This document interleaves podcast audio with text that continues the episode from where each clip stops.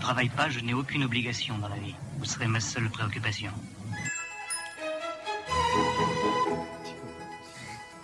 À quoi sert un thème? La question qu'on va se poser donc dans ce panorama des thèmes. Petit blind test, qu'est-ce que c'est que ce thème?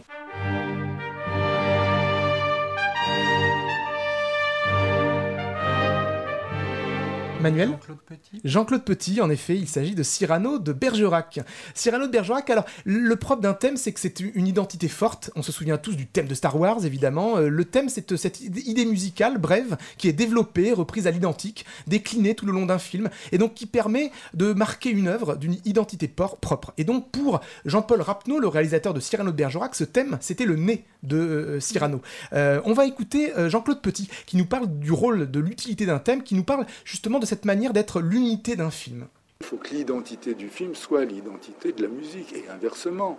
Il faut que les identités se, se groupent tellement qu'on ne dissocie pas les deux.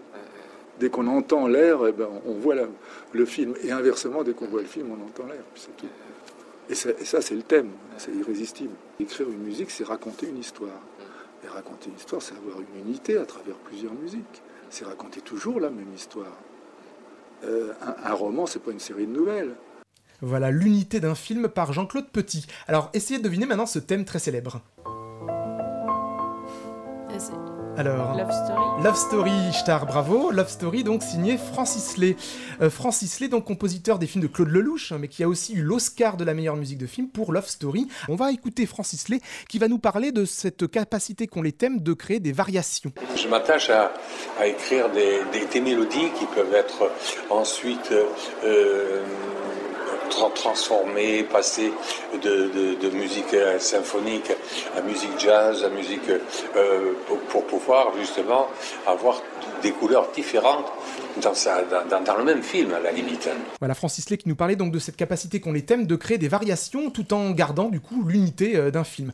Les musiques de film ont aussi une vertu narrative, narrative quand un thème est associé à un personnage ou une instance comme un meurtre, une instance dramatique, eh bien le fait de retrouver ce thème permettra de reconvoquer euh, cette instance qui lui est associée. Alors évidemment on parle de leitmotiv, cela est hérité des opéras de Wagner hein, qui euh, employaient déjà les leitmotivs, un thème associé à un élément euh, dramaturgique. Alors pour Philippe Sard, le thème, c'est pour que les gens ne soient pas perdus. Un thème, c'est un peu comme une simplicité finalement d'identification. Philippe Sard.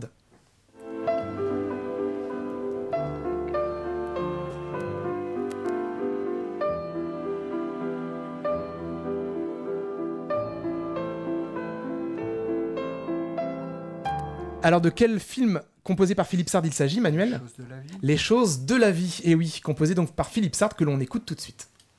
En général, j'essaye d'être toujours mélodiste, c'est-à-dire de garder toujours qu'il y a un air, qu'il y a un air pour que, pour que les gens ne soient pas perdus. Tous les grands films américains, tous les grands films français, tous les grands films italiens, tous les grands films euh, tout court, ont des thèmes formidables. Voilà, des thèmes formidables dans des films marquants, alors je disais que la musique de film avait un rôle narratif pour la construction euh, au fil du récit, avec des points de repère, Euh, ça évoque un souvenir aussi, ça peut caractériser un personnage. Alors par exemple, écoutons ce thème qui caractérise un personnage.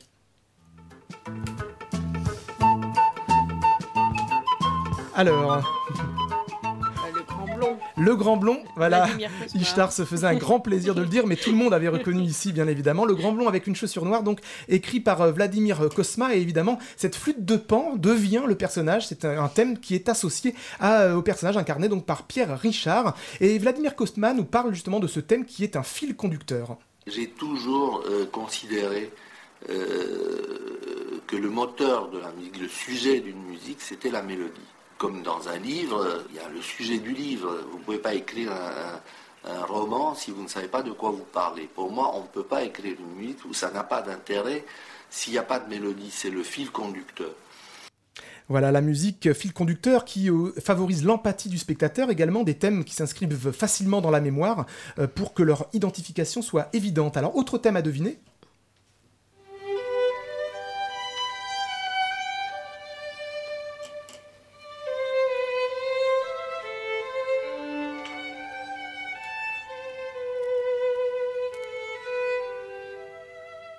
Alors, personne n'a deviné, hein, peut-être un peu plus compliqué, quoique c'est un Oscar de la meilleure musique de film pour Gabriel Yared, Le patient Mm. anglais avec Juliette Binoche, donc film de Anthony Minghella.